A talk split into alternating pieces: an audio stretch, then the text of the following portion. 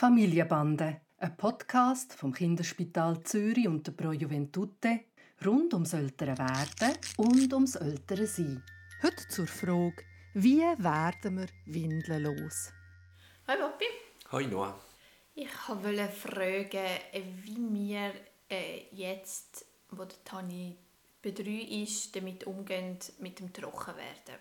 Also ich habe wie das Gefühl, er spürt es wenn er bis an den Gacki muss. Und was jetzt? Oder? Tun wir ihm einfach sagen, okay, du kannst es, aber jetzt keine Windeln mehr? Gibt es eine Belohnung, wenn er es schafft? Bekommt er, ich weiß auch nicht, jedes Mal, wenn er aufs WC gegangen ist, ein Gummibärli? Oder gibt es dann zum Beispiel auch Ausnahmen? Also, bis ich aufs WC gehe, darf er wieder Windeln anziehen? Oder in der Nacht hat er Windeln an, am Tag nicht? Wie helfe ich ihm, ohne Windeln zu sein?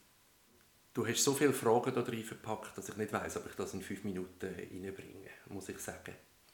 Ich fange vielleicht mit dem an, was ich am schnellsten beantworten kann.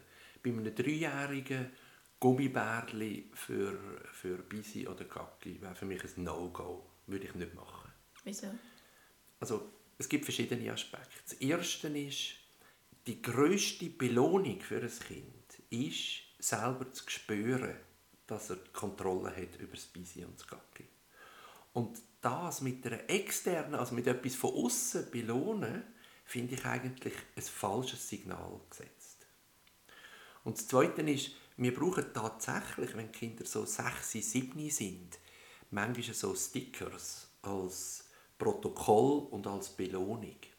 Aber dort sind die Kinder schon viel wettbewerbiger, kompetitiver und man kann das viel besser dann einsetzen. Und es ist gar nicht so sehr die Belohnung als die Sache an sich, die man dann, dann einsetzt.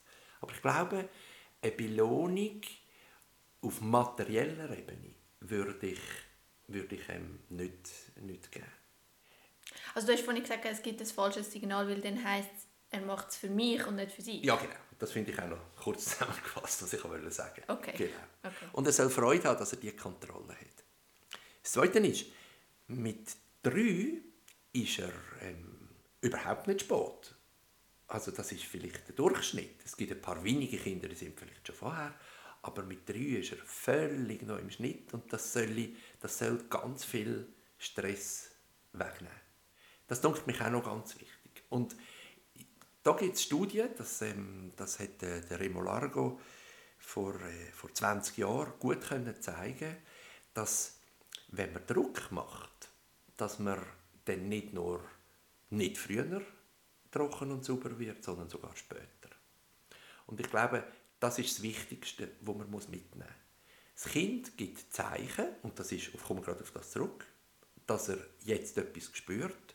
Und das heißt nicht, dass er kann Bisi sagen oder Gappi sagen, das hat gar nichts mit Gespüren zu tun, sondern du musst ihm quasi ansehen, dass er probiert, ein bisschen zurückzuheben, weil es spürt. Nein, es, es ist anders. Vielleicht habe ich es wie nicht, nicht gut gefragt.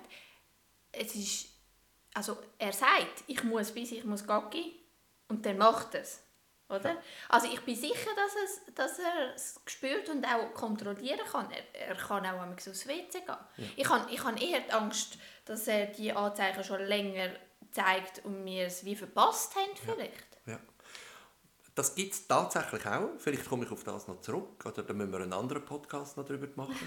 Aber ich glaube, du hast nichts anderes als Möglichkeit, als ihm jetzt ähm, entweder Kleider anzuziehen, die er selber abziehen kann, oder tatsächlich ihn einmal ohne Windeln zu lassen und in Kauf zu nehmen, dass es viel Bisis gibt und vielleicht auch Gackis, die in die Hose gehen, um zu schauen, ist er wirklich schon bereit, das jetzt so zu kontrollieren, dass er später mal und bald ohne Windeln in der trockenen Hose rumlaufen kann. Also das würdest du so machen? Du wirst jetzt, so, sobald ich weiß, dass er es physiologisch könnte, äh, aber er kommt nicht von sich aus, ich will, oder? Ihm einfach sagen, also keine Windeln, probier's. Also wenn du, du merkst, dass das so ist, dann würde ich ihn ganz stolz abholen und sagen, wie du, Mami und und Papi keine Windeln anhat, dürfen jetzt auch ohne Windeln sein.